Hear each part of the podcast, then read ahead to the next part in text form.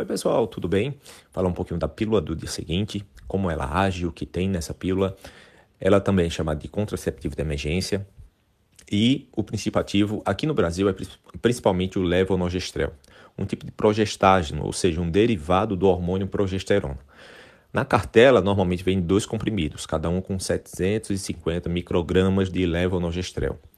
Mas pode vir também um só, que corresponde a 1.500 microgramas, ou seja, 1,5 miligramas de levonorgestrel. Agora, a grande pergunta é como age a pílula do dia seguinte? Ele vai impedir a gravidez de duas formas principais. Se a mulher não ovulou ainda, ele vai dificultar essa ovulação, podendo, é, dependendo do dia que tomar, impedir realmente a ovulação. Por que isso ocorre? Para ocorrer a ovulação, tem que ter um pico de LH, e se o progestágeno estiver alto na corrente sanguínea, não ocorre o pico de LH. A ideia é justamente essa: elevar o progestágeno, que seria o equivalente à progesterona na corrente sanguínea, impedindo o pico de LH, vindo lá da hipófise. Se a mulher não ovulou ainda, não vai ter o pico de LH, porque vai ter aí o levonorgestrel em alta concentração na corrente sanguínea, não vai ter ovulação e assim não vai ter gravidez. Mas se a mulher já ovulou, isso não pode mais ser desfeito. O, o que vai impedir a gravidez caso a mulher já tenha ovulado? O levonorgestrel ele também provoca outra alteração, que é o aumento do muco, a, a alteração do muco cervical, lá da cervix, lá da entrada do útero. E esse muco fica mais pegajoso, mais difícil do espermatozoide passar. Isso dificulta bastante a subida do espermatozoide até a tuba uterina, onde provavelmente vai encontrar o, o ovócito para a fecundação. Uma outra possibilidade também é de diminuir a, a motilidade da tuba uterina e assim vai diminuir a possibilidade da implantação. É isso também que justifica uma maior incidência de gravidez ectópica às vezes, é porque a, pode ocorrer fecundação, mas a motilidade da tuba vai estar diminuída, é, fazendo com que a gravidez ocorra na tuba.